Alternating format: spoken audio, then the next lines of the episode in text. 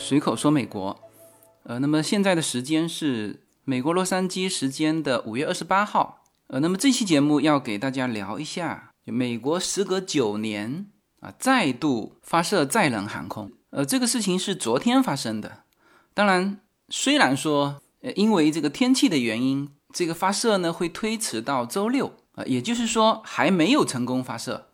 啊，但是这个事情还是非常值得说的哈。呃，这个题材也符合随口说美国的就选择题材的所有条件。呃，你看哈，本身这是一件大事。嗯，我就从就川普一家和副总统啊，那就是这个国家最高领导人亲临现场去观看这次发射。那呃，那当然现在因为天气原因没有发射，那这个川普就回去了，说周六发射的时候他再来。啊，那就这个表示极为关注了。老百姓呢，这个说是不能来的，因为现在呃，他是在佛州，在肯尼迪航天中心那个地方。我们去佛州的时候，在我的之前关于佛州的这个节目里面曾经说到过哈，肯尼迪航天中心，阿波罗登月都是在那边发射的。那这次又是在那边发射，就是发射的时候说是就不允许民众来。就是怕大家聚在一起嘛，因为这个美国大家知道，现在虽然说新增包括死亡新增的这个数字是大为降低，但是很多城市还没有解封，佛州也是逐步解禁，那就是处于这么一个时间段。那所以这个政府是要求民众不要来观看的。但是那天在肯尼迪航天中心外围，呃，因为它那个外面正好是隔了。一个河还是一片荒地？呃，那因为我当时去佛州的时候是直接进到里面了，但是我是知道外围有一个地方是每一次发射观测很好的一个点，就是好像隔了一个什么东西就看得特别清楚，就是也拉开了距离，但是呢也没有任何阻挡，就看得非常清楚，所以整片地方全是人啊！民众对美国再度这个发射载人航空就是有有巨大的兴趣。和巨大的热情去支持，所以这个是民众电台、电视台全面报道。我们家昨天上午一打开电视就是直播，从蛮早开始，我看小朋友们就在看了。那我是在上面忙别的事情，下去的时候发现就是已经开始因为天气的原因推迟了哈，就是就是这个架子又靠上去了啊，这个宇航员又准备下来了。那所以这个电台、电视台是全面直播啊，那这个就是说明，呃，这在美国来说是一件非常大的事情。呃，那么这个题材呢，又跟我们家也不能说有联系哈，就是说很亲切。为什么呢？第一，肯尼迪航天中心我们都去过啊，特别是 Una Lin 对肯尼迪航天中心里面的东西，一个叫记忆犹新，第二叫做兴趣盎然。这个待会儿我小女儿令还。会在节目里面说一段他对肯尼迪航天中心的一个印象，呃，那么另外一个这个联系点就是大家都知道了，这一次的发射是埃隆·马斯克旗下的 SpaceX 这家公司承接下来的。那埃隆·马斯克的另外一家公司就是特斯拉，然后呢，这个宇航员是坐着跟我们家买的那款特斯拉 Model X 一模一样的车子，连颜色都一样。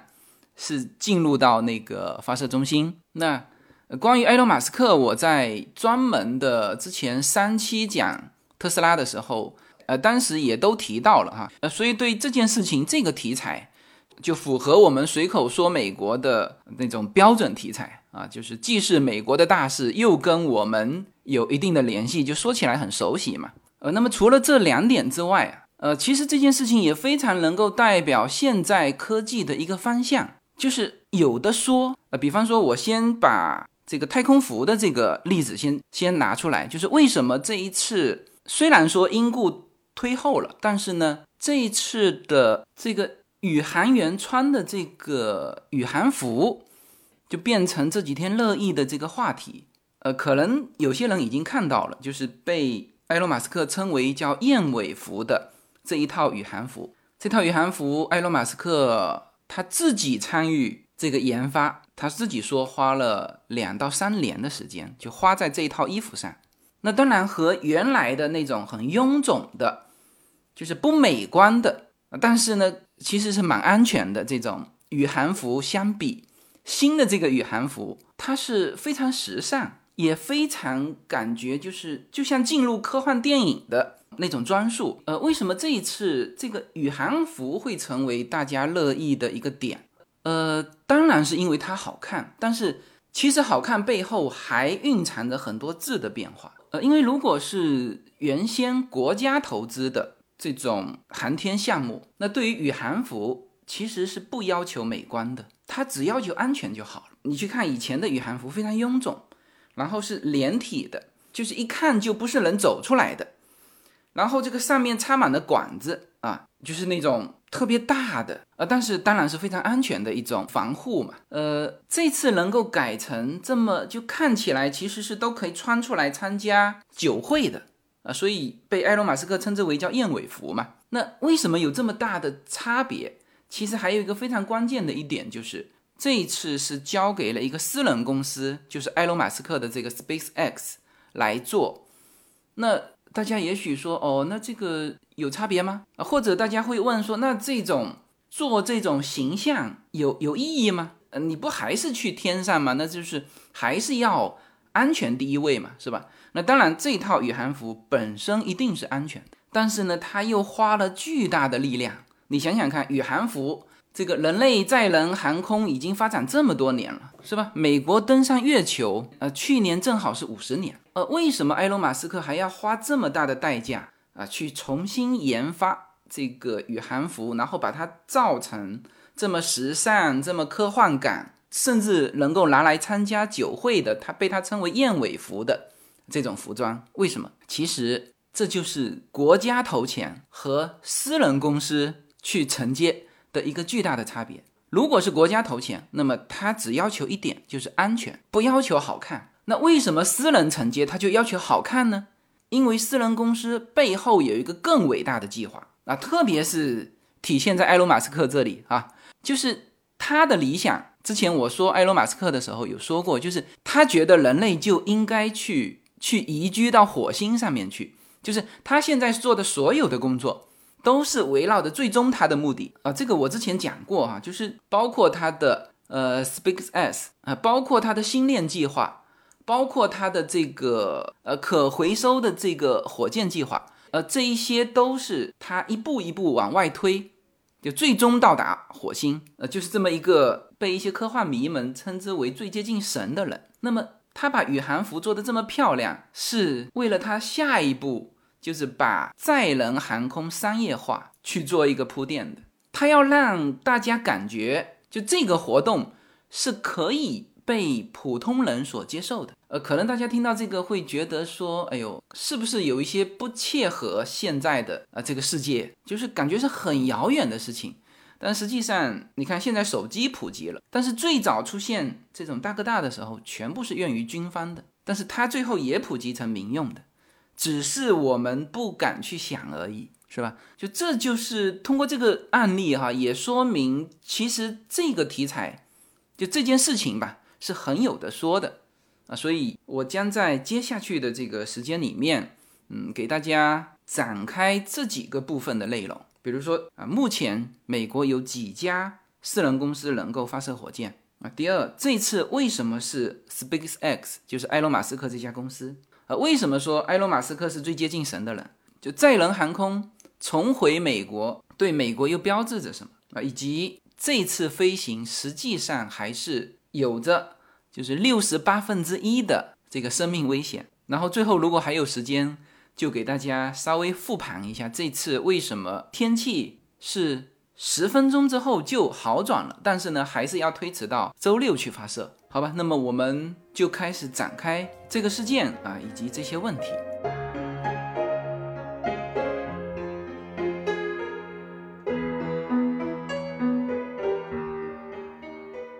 好，那么在开始内容之前，我们家小女儿令知道我这期是要聊这个内容的，她说她也有兴趣聊几句。那我们先来啊听一下令几句话介绍一下他曾经去过的肯尼迪航天中心。哈，Hello，我的名字叫令，然后呢，我今年六岁半。我呢，四岁的时候呢，我去过 Kennedy Space Center。我进去的时候呢，我看到了四个火箭，然后呢，一个 shuttle。这四个火箭叫 Mercury Redstone Space Launch System、Germany Titan、Apollo Saturn V，然后一个 shuttle 叫 Shuttle Transport System。我呢很喜欢那个地方。我昨天呢在电视上呢看到的那个地方，就跟我妈妈手机上拍的一样。然后我后我再去那个地方。好，我们回来哈。其实要回答第一个问题，就是目前美国的这个载人航天有哪些商业机构可以承担这个载人航天任务？就是在回答这个问题之前，要先把这个背景交代一下，就是为什么这一次就整个美国对于埃隆·马斯克的这个 Space X 来发射这次的这个载人航天计划有这么大的兴趣？呃，本身这一次计划上去做什么，其实没人关心，他就是把两个宇航员啊送到国际空间站去啊，这个。美国虽然说从二零一一年开始就自己就不送了，但是呢，不代表说美国的宇航员就没有到空间站去，每年来来回回还在走。那么走什么线路呢？就是全部都是去俄罗斯的这个航天中心，要，通过他那边啊，等于是花钱给俄罗斯航天中心，然后让他们把美国的宇航员送上去。呃，花多少钱呢？就二零零八年的时候，那个时候开始第一次合作，就一张票两千万美元啊。那个时候是美国自己也在飞，呃，俄罗斯这边呢，他觉得会比自己发射会划算啊，所以说一张票两千万美元。好了，等到二零一一年，美国一取消这个载人航天的这个太空梭计划，就是用航天飞机送嘛，就美国这边一取消，俄罗斯立马涨价。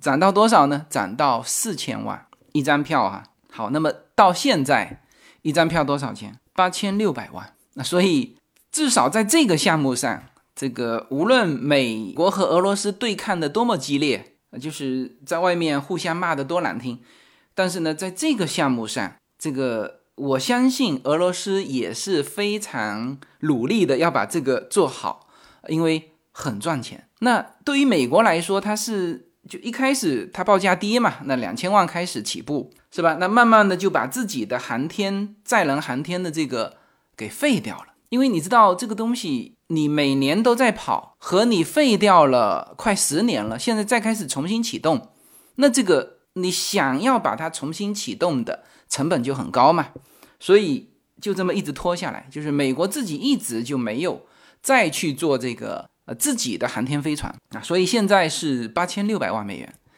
那就是事实是美国没有自己的载人航天的呃这个飞船了，就感觉上也没有这个能力啊。但是呢，就是国家这个级别的拉萨，他自己不发射了，但是呢，他现在把几家美国的商业机构给扶起来啊，所以这一次的发射呃也是。商业机构首次载人航天任务，那有些地方写成叫私人机构。那我们原来了解这个埃隆·马斯克这边的 Space X 的时候，呃，当时是这么宣传的：说为什么埃隆·马斯克是一个最接近神的人物？就是全球现在只有美国、苏联、中国，还有一个就是埃隆·马斯克，就是前面三个都是国家嘛，后面一个是私人，就只有这四方有能力。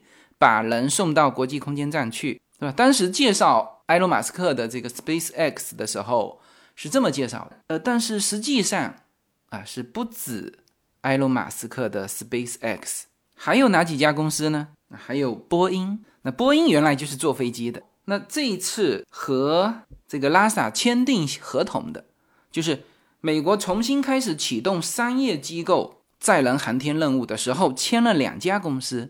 这两家公司全是美国的，一家就是埃隆·马斯克的 Space X，另外一家就是波音。那不仅签了合同，而且就是这个这个金额都呃都已经公布出来了。拉萨和埃隆·马斯克这边的 Space X 是签了二十六亿美元的一个一个服务合同。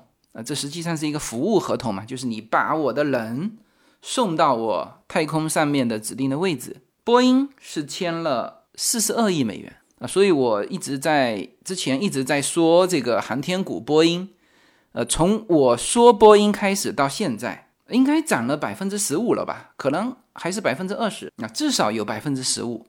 所以我今天看我们小程序里面的评论，怎么还有一个人说我就是你不是看好航天股吗？哎，我觉得非常奇怪，难道他不看股票的吗？就是一直截止到今天，呃，今天其实股市受这个某件因素的影响啊，就川普明天要说这个某某件事情了，呃，受这个因素的影响，其实今天尾盘是大幅下跌，但是波音没有跌。那你看，我当时就说了嘛，波音它不仅仅是造飞机。呃，所以很多人现在一直在关注说，他说波音的确不错，但是波音有那个之前飞机的那个问题，呃，这个飞机的问题我们早就知道了，市场其实早就消化了，是吧？它的问题是出现在疫情之前的，在四次垄断之前就出现了，你现在为什么还去纠结那个问题？所以波音是一家不仅仅是它能够造这个普通的飞机，那当然。造飞机也不容易哈，目前为止应该只剩下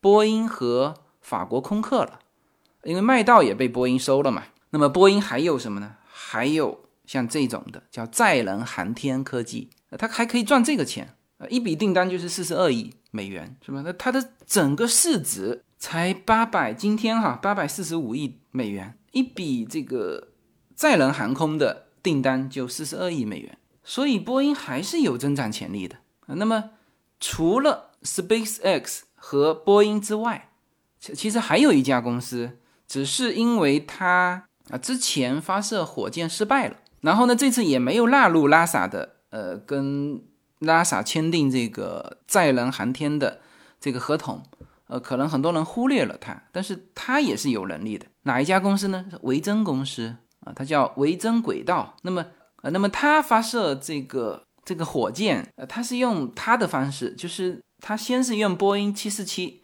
改装的一个飞机，把一个发射器火箭先带到空中去，然后呢，那个火箭从机翼下面释放，呃，然后再往这个太空中飞，它是用这种方式。那这个反正这家公司目前为止没有没有成功，但是呢，它也在这个领域在发展。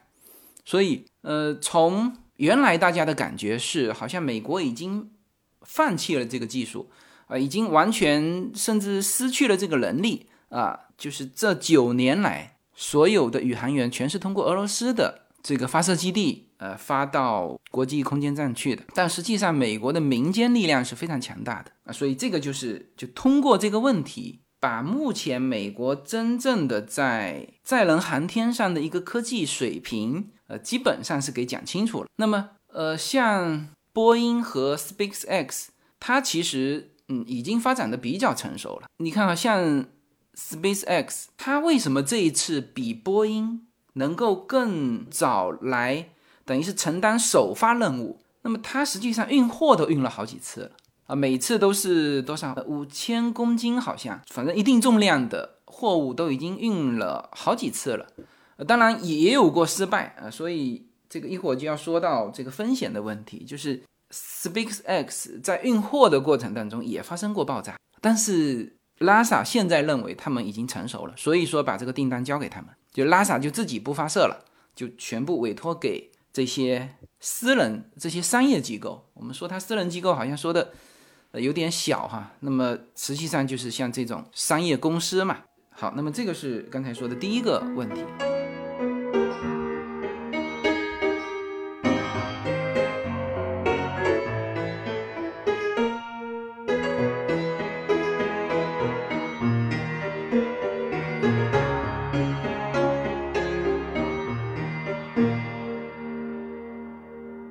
随口说美国的听友们，大家好。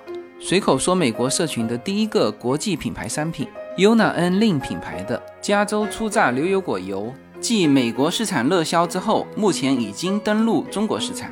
大家现在就可以在节目的下方找到我们社群自己的跨境电商平台的二维码链接，点击购买全新的加州初榨牛油果油单品礼盒装。自由军把美国最优质的农产品直接连接到中国的餐桌，在自由军的无限空间公众号中，大家也能很方便的找到我们的中美跨境商城 Better Life 跨境电商平台，欢迎大家点击实现跨境购买。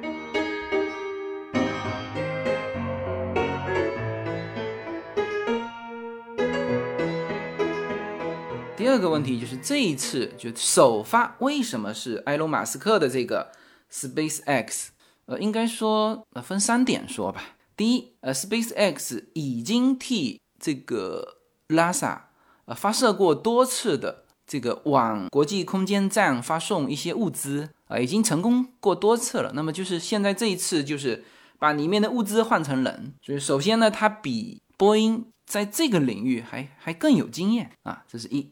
第二呢，它安全，就是它专门为这个太空舱建了一整套的系统，就是叫做逃生舱系统。那这个呢是在就今年一月份的时候，一月十九号，SpaceX 成功对飞行期间的气船系统进行了测试，就是里面有一个按键，就一旦宇航员发现不对，他只要按那个钮，整个这个他们所乘坐的这个太空舱。自身带的八个八个发动机就启动了，呃，先和你这个火箭分离，呃，然后再飞回来，是吧？那么这个是比波音要胜出的啊，就是波音还是传统的嘛，就是人反正是在火箭上，这个火箭一旦 boom 爆了，那人肯定没了。但是埃隆·马斯克设计 SpaceX 的时候，他做了这一套系统，就是关键时候还能够把飞行员给弹出来，而且还不是弹出来。它等于是分离完自己飞回来啊，自身带的这个这个驱动系统的啊，所以在安全方面又胜一筹。那当然，这个波音说，那我是不会爆炸的，这也是另外一种安全。那这个我们不展开哈。那么第三点应该说，嗯，埃隆·马斯克的这家 SpaceX 呢，要比波音来的便宜。呃，之前我们说过了，就是他为什么现在拉萨也给他订单。让他发射，让他运送太空物资，同时他自己还有一个星链计划。呃，大家应该记得哈，呃，应该是哎呀一个月前吧，他又往天上发送了十六颗卫星，打上去完，他直接分开一下子布十六颗。那么他的计划好像是在几年之内吧，他要布满两万颗卫星，形成一个覆盖地球的 WiFi 网络。这个当时讲 SpaceX 的时候都讲过哈，这叫星链计划。啊，当然这个计划，呃，一路上是各种质疑了，就是一个之前就是说它是异想天开，怎么可能靠个人的或者说商业机构的力量去，而且搞这么多卫星，是吧？之前就攻击它异想天开，后面呢又开始人家成功了，是吧？十六颗十六颗往上放的时候，呃，又开始现在攻击它。说制造太空垃圾，那反正怎么做都有人攻击嘛。有一点是非常明确的，就是埃隆·马斯克的火箭是可以回收的，这个之前也都讲过了。然后我这次看《西部世界》第三季，呃，这个第三季其实它这个编剧编的一般，但是在这一片美剧里面是呈现了呃几乎所有的现代高科技的明天啊，或者说是今天。其中有一个镜头，就是埃隆·马斯克的那个火箭回收，是无数个火箭是回收回来，不是发射出去。发射出去这个现在太普通了，是吧？它能够回收回来，就是又慢慢的是自己飞回到发射架上，安全的降落。那不是太空舱哈，不是那个航天飞机哈。航天飞机我们知道它做成飞机的样子，就是下来的时候降落用的，但是它是一节。什么推进器？你看哈，这次的总共就是两节火箭，是吧？发射完第一节火箭，通过推进器翻身重回地球，然后第二节火箭把这个载人龙船舱送到轨道，是吧？那么就是它的发射装置可以重复使用，用的只是燃料而已。就以前是一节火箭啪冲上去坠毁在哪里嘛？那这个一定要把它收回来是。担心说这个技术外泄，而不是说收回来再重复使用。那埃隆·马斯克的东西它是可以重复使用，所以它的成本是低的。所以你看，他签下的合同是二十六亿，而波音没办法，四十二亿。那这个作为美国政府来说，作为拉萨来说，当然不能只服你一家，是不是啊？这服嘛，先服两家，到时候看两边都成熟之后，那哪一边更有性价比，是吧？所以这个就回答了第二个问题，就是为什么首发，是吧？既然你说了，既有波音又有 SpaceX，为什么是 SpaceX 啊？这里面刚才说了。呃，他有经验，又安全，而且还省钱。好，那么第三个问题，呃，还是要把埃隆·马斯克给介绍一下。其实我在两年前说特斯拉连说三期的时候，专门讲过埃隆·马斯克的。那但是呢，他最近又出了很多新闻。那我还是先介绍一下他吧。埃隆·马斯克是出生在南非的，他是属于一个叫做连续创业者。你在美国，如果你想融到资，呃，你是第一次创业还是连续创业？呃，这个对于投资方来说，呃，他呃给你的分数是完全不同的。就是连续创业者是很值得加分的啊！你看他创业的这几个项目啊，他第一个创业的项目就是美国现在用的最多的 Paper，那就相当于中国的支付宝或者是呃微信支付。呃，那当然它不兼具那个呃淘宝和。腾讯的其他功能，它就是一个叫做线上支付的工具 A P P。但是呢，这个项目成功之后，它也不拥有，就是把它卖给了 eBay，那一次性就赚到了一点六亿美元。然后开始创办，几乎是同时啦，开始创办特斯拉，创办它的这个太阳能的那个公司。呃，之前我就说过，我们家的屋顶的太阳能和特斯拉是一家公司，就是一个老板了。呃，它公司是分开的，呃，但是它整个是通用的，就是我们白天采集下来的电啊，就是可以给我们的电车充电的。那当然，这里面有双向的和现在的这个爱迪生电网一个双向的互动，这个我就不展开了啊。就是就是埃隆·马斯克的项目卖掉 Paper 之后啊，创办了特斯拉，创办了太阳能的这家公司，还创办了一家超级高铁的公司，这个。这一家公司还没投入商用，但是有一节已经建好了，就是在我们呃洛杉矶这边，就从他家到机场，还自己真的是就自己挖了一节，就是以后我们的特斯拉的车子啊到那里啊，它会通过一个非常快速的，就车子上地铁啊，那个地铁把你车子一锁，啪，瞬间把你送到很遥远的地方。那这个已经都是有实物出来了哈。那你像特斯拉现在已经盈利了，除了这些，还有就是它的伟大的这个火星计划。呃，那这个计划里面有一个很重要的执行者，就是 SpaceX 它的这家公司，呃，做这种载人航空服务，呃，做这种星链计划，所以他被称之为最接近神的人。然后就最近他的新闻啊，一个就是他小孩，就他给小孩起的名字是一个火星文，就是。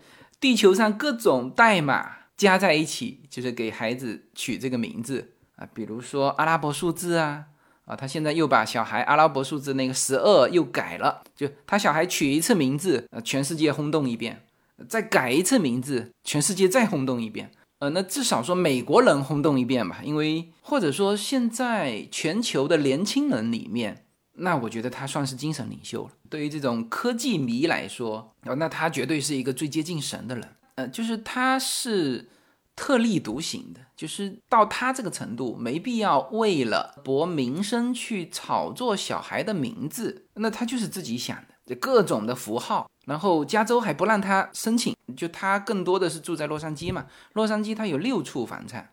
最近呢，为了凑齐他的这个特斯拉的这个期权。他把所有的房子都卖了，他说一套不剩，所有房子卖了，去凑那个现金买自己公司的期权，因为他期权到了嘛，这时候要掏钱去买了。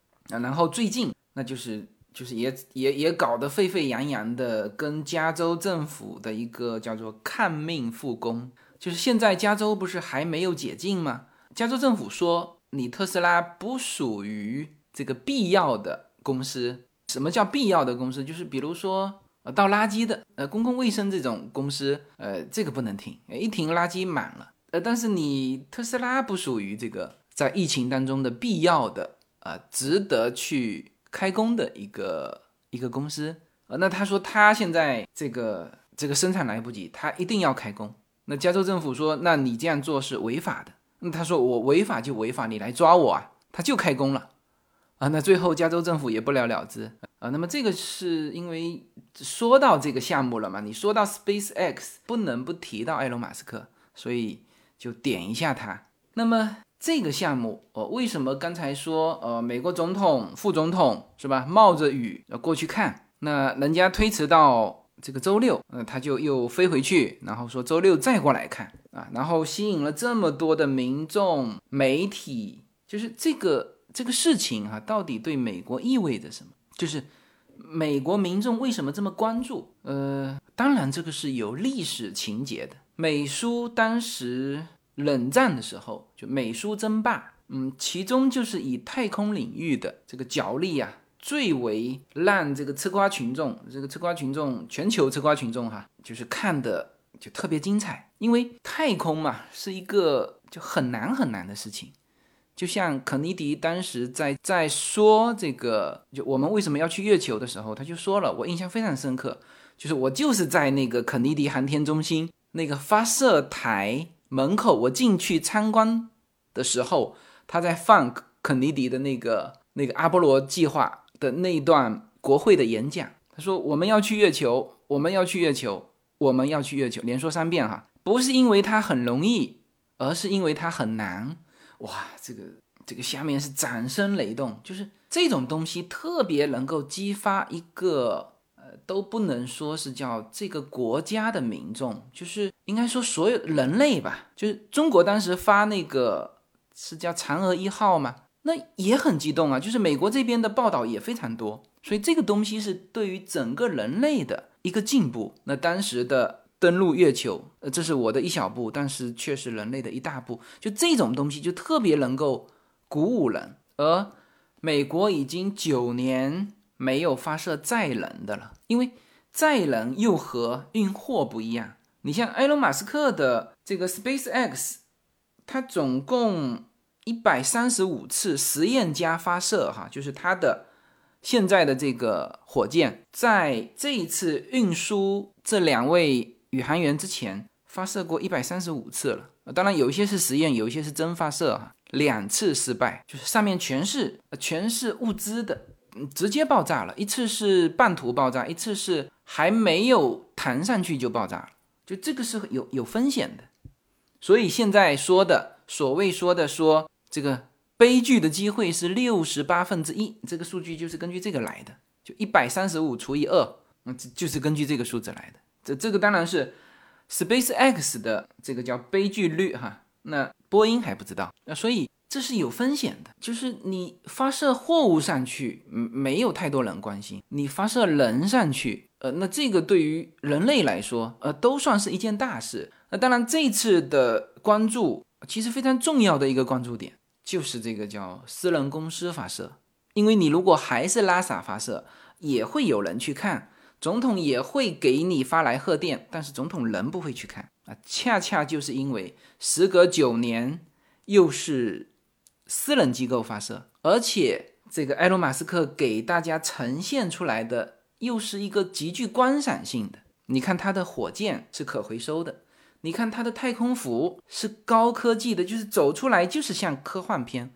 他的那个头盔和原来的那个头盔是大不一样，就做的很轻巧。就这种设计感，就非常非常像这个他在做呃，我们现在特斯拉的 Model X 的时候。前几天还有人问我说：“哎，那这个 Model Y 和 Model X 到底选哪一个呀？”我说：“你不缺钱，你就选择 X 咯，因为只有就现在量产的汽车里面，只有特斯拉的 Model X 是 OE 门，就它有两个东西哈，一个是 OE 门，OE 门就是像翅膀一样打开的门。你现在在中国街上或者在美国街上，你看到有像小鸟一样张开翅膀的，只有特斯拉 X，是吧？这是一个。第二个就是这个叫做全景天窗，X 的全景天窗还只到就是驾驶位，就驾驶位的顶上和前面的挡风玻璃是连成一块玻璃。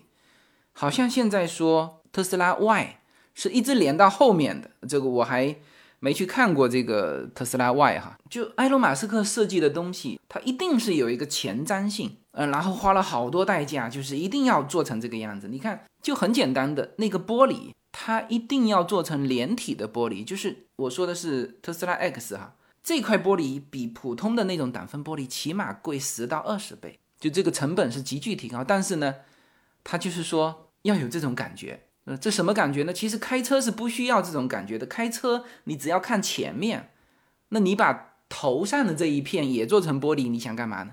埃隆·马斯克说的那种感觉，只有开飞机是需要这个样子，就是飞行员需要往天上看，就往自己的头顶上方看。你开车往头顶上方看什么？所以他要的就是这种前瞻的感觉，前卫的感觉，就让你感觉好像你是在开飞机，是吧？成本高了无数倍，是吧？所以。呃，所以这一次呢，一个就是看点比较足，呃，第二个就是私人公司，其实它的看点就是刚才我节目一开始就说了，它是需要这种看点，它不仅仅是为了现在说哦，我们把这个国家的拉萨的宇航员送到太空站去，以后那以后它可以把你只要给钱啊，我就给你发射到太空站去，那或者不要去跟那个太空站去。去发生瓜葛吧，就是他另外建一个太空站，就是搞一个游乐场在太空中，行吗？是吧？让大家到那个上面，在失重的状态下去玩游乐场，行不行？是吧？够不够这个脑洞？是吧？在为他的这个项目，呃，说能够做到这个感觉异想天开的时候，人家的目光是放在火星，是放在移民火星，呃，这个不是我我在这个节目里面瞎讲哈。埃隆·马斯克想去火星是全美国人都知道，呃，应该就很多比较关注科技的中国人也知道啊，所以这个就是为什么说这一次发射为什么这么重要，为什么是就是美国在疫情期间还这个万众瞩目。没有什么能够阻挡。没有什么可以阻挡对自由的向往。大家好，这张专辑的播出时间是每周一周五的下午，每周两期，不见不散。现在大家除了收听我的音频节目之外，还可以加入我的微信公众号，公众号的名字是无限空间，这是一个。跨越中美的自由连接的社群，大家可以通过这个公众号找到您所在的城市或者是您喜欢的微信群，加入随口说美国的社群。同时，也在这个公众号里面啊，已经建成了随口说美国的 IP 矩阵，名字叫做星辰大海。在这里面呢，大家可以听到更多的跨境主播为您分享的更多的跨境内容。当然，您如果希望随时能够追踪到随口说美国的各类信息。您还可以登录新浪微博、今日头条、抖音去搜寻“随口说美国”。移动互联网的神奇之处呢，就是可以把同类的人拉得很近，让我们勇敢开始，活成喜欢的那个自己。好，那么下面我们来看一下这一次的这两个飞行员哈，昨天。天气问题推迟了，然后就等周六下午同一时间发送哈，就是还是这两个人，因为他原来的计划就是他安排了几个时间嘛，呃，第一个时间就是昨天，就是昨天下午，那呃，那第二个时间是周六下午，那万一周六天气原因还不行，那他就再推到第三个时间，就是原计划就是这样，那么。同样都是这两位飞行员啊，都来自太空总署。呃，一个叫做 Bob Bunker，呃，另外一位叫做道格·赫里。呃，这两位其实年纪都不小了，好像一个是大四十几岁，四十六岁还是多少？另外一个是五十一岁啊，那算是美国太空总署最优秀的航天员。他们的太太也都在这个这个拉萨工作。呃，那实际上这一次的发射。嗯，还是有生命危险的，因为埃隆·马斯克的那个六十八分之一的叫悲剧率呃，是摆在那里的。那当然，美国做这种事情总是就相对来说会会偏冒险，是吧？当时的挑战者号七名宇航员还是六名，就看着他上去，看着他爆掉。包括阿波罗计划，阿波罗计划前面是阿波罗。噩耗的时候就发生过爆炸，当然不是在发射的时候，是在实验的时候就死过人，对吧？一直到登陆月球的就阿波罗就后面的几艘船都还出现过那种差点就回不来的那种状况。那所以这两位飞行员那是冒着风险去的。呃，那当然这个这个本身发射就一定要做到很周全。你呃，你看昨天这个肯尼迪航天中心周围整整天都是在下小雨，当时预定的这个发射时间是。二十七号，现在还是二十八号嘛？二十七号下午四点三十三分发射，大约十五分钟的时候，一个气象官员通知 SpaceX 的发射总监说，天气不会及时好转。然后这位气象官员说，如果猎鹰九号火箭在十分钟之后发射，那么任务或许就能够进行。但是十分钟不行啊，就是它没法等这十分钟，它的这个发射上去要和。空间站去算好这个时间去对接的，你说我这边等十分钟，等十分钟地球在转啊，这角度就偏了，是吧？所以这个发射时间是没法调整的。你你再看这个周六，周六下午一定还是这个时间四点三十三分，那顶多由于什么转速或者自转角度的原因再调整几分钟，但是它这个时间一定是算好的。所以呢，在那个时间内不能发射。啊，十分钟之后天气好了也不能发射，那所以就只能推到周六。所以当时就决定了就不发射。然后这个决定下完之后，布里登斯廷局长是表扬了做出取消发射决定的团队，呃，说无论在什么情况下都不应该让任何人感受到任何压力。如果我们还没准备好发射，我们就干脆不发射。呃，那么现在就看这个周六这个下午能不能发射成功了。那么，如果发射成功，那么这二位飞行员呢是计划在空间站停留两周的时间。那么现在国际空间站上这个只剩下三个人，美国拉萨有一个，然后俄罗斯是有两两个宇航员在这个空间站上。那因为拉萨现在的人手还不够，所以本来刚才说原计划是在空间站停留两周，但是呢，现在因为拉萨只剩下一个人嘛。嗯，所以他现在预计要在空间站是停留至少一个月时间。当然，这次因为现在地球有这个新冠疫情嘛，所以就是这两个宇航员的健康状态，其实说白了就是就不能把这个病毒带到空间站去。所以拉萨现在是密切监测这个宇航员的健康状态。那所有拉萨和 SpaceX 的。人都小心翼翼地与这两个宇航员保持一个距离。那当然，本身他们两个是已经检查过不带菌的，就不带肯定是不带病毒的。那所以现在连这个宇航员都要考虑这个新冠病毒的问题。哎，这个也是我们现在地球所所经历的一个呃很不好的事情，就不能把这个病毒带到太空中去啊。那当然，有些人会说，那病毒不是？就是离开活体本身也不会这个活多长时间嘛，是吧？我们买的东西，你把它放在那边一天二十四小时，那病毒一定死掉了。但是你不知道它进入失重状态的太空会发生什么。就我们常常做的很多太空实验，就是说地球是这种状态，但是太空是什么状态？就失重状态是什么状态？不知道啊。所以这个东西当然是很严格限制的。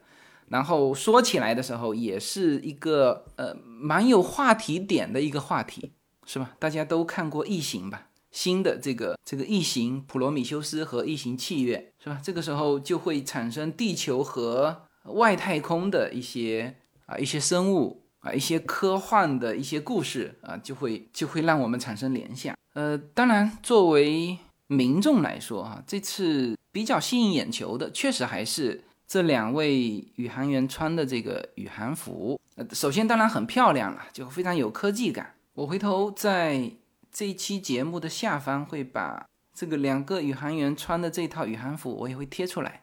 当然大家自己去搜也可以搜得到哈。就你如果在对比之前的宇航服，你会发现，呃，就是你会怀疑他是不是还没穿宇航服。就是我们常常看到宇航员他在穿宇航服之前，不是里面还有一套。呃，也看上去像制服的这种服装嘛，呃，但实际上在这个 SpaceX 的这次发射的时候，就他们穿的就是到太空中的这个宇航服。但这次的设计，你看它的头盔是用 3D 打印技术定制制造的，呃，包括它的集成阀。啊，用于遮阳板收缩和锁定机制啊，以及头盔结构里面的麦克风，那这个全是定制的，3D 技术打印的。然后它的西服，你看它把它称之为西服，西服的白色部分是由特氟龙制成，那类似于在阿波罗太空服的外层使用的那种，就你看上去就像他穿着平常出来酒会的那种正常服装便服，那实际上他是他就是外服。就宇航员的外层使用的那种服装，那你看他的手套经过特殊的设计，可与触碰屏控制系统配合使用。他的靴子也是跟宇航服分开的，所以这次都是分开。他的手套、他的靴子，呃，之前很多是连体的。然后当然这些设计就是一个当然要保证安全，还有一个它这里面也说得很清楚，就是这些防护服啊，就是这些宇航服了。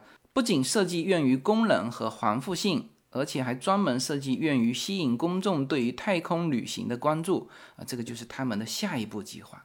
你看，这个《纽约时报》的一个记者就这么表述的，他说：“只要政府对太空旅行提供补贴，那么就没有必要使用这种衣服具有吸引力呃，因为宇航员的安全是唯一的问题。然而，太空旅行。”将成为私人公司谋取利润的一种活动，那么他们就要使宇航员看起来很有吸引力，好吧？那么这一期给大家聊这个美国时隔九年再次启动这个载人航空计划，而且是大家都非常关心的这个特斯拉的这个老板埃隆·马斯克的 SpaceX 的这个公司承接的。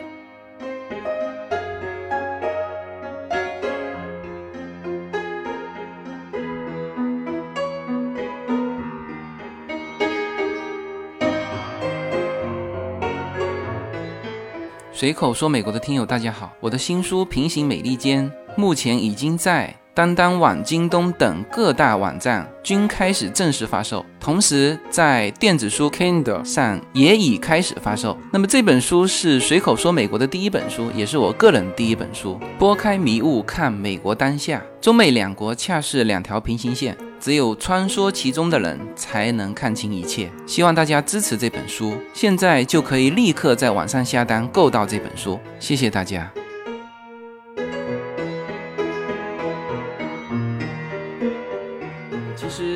近期可聊的话题很多啊，但是呢，就很多信息啊，我感受起来都是很伤感的。呃，中美关系也是很伤感的，这个疫情也是很伤感的。而这些话题也都讲多了，那也没有必要再对一些本身就是很伤感的话题再去进行争吵，就更没意义啊。所以，我们还是希望更多的有这种信息，能够带给我们一些呃一些希望，一些积极的东西。就包括我在内，还有我身边现在聚的这些人啊，我评价一点，就是我们有一个共同的特点，就是叫做行动派。这个呃，就是我在接下去可能会在跨境业务这一块，呃，就是我自己最近也会在某些领域呃进行一些更大的突破，应该半年之内吧，呃，大家就会看到，呃呃，大家就一定会看到效果了。那到时候可能又是一个惊喜哈。所以这一阵子我们也都没闲着，呃，所以我昨天还在说，我说我们这帮人都是行动派，我是非常认可这种。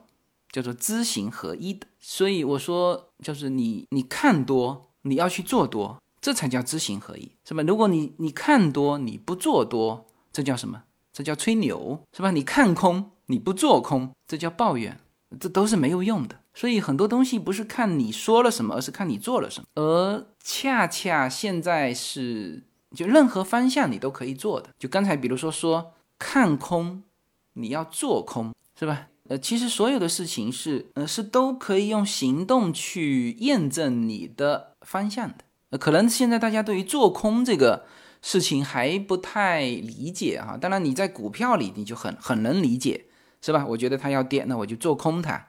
特别是在美国，呃，融资融券，那中国也有融资融券。那股票里大家理解，但是在现实生活当中，什么叫做空？怎么做空啊？其实都能做空，是吧？你是看好美元？还是不看好美元？你是看好地产还是不看好地产？那，都可以用行动去验证你的呃思维。就是我们还是不能当哲学家哈，就是那种这个所有的逻辑都严丝合缝的，没有什么了不起的。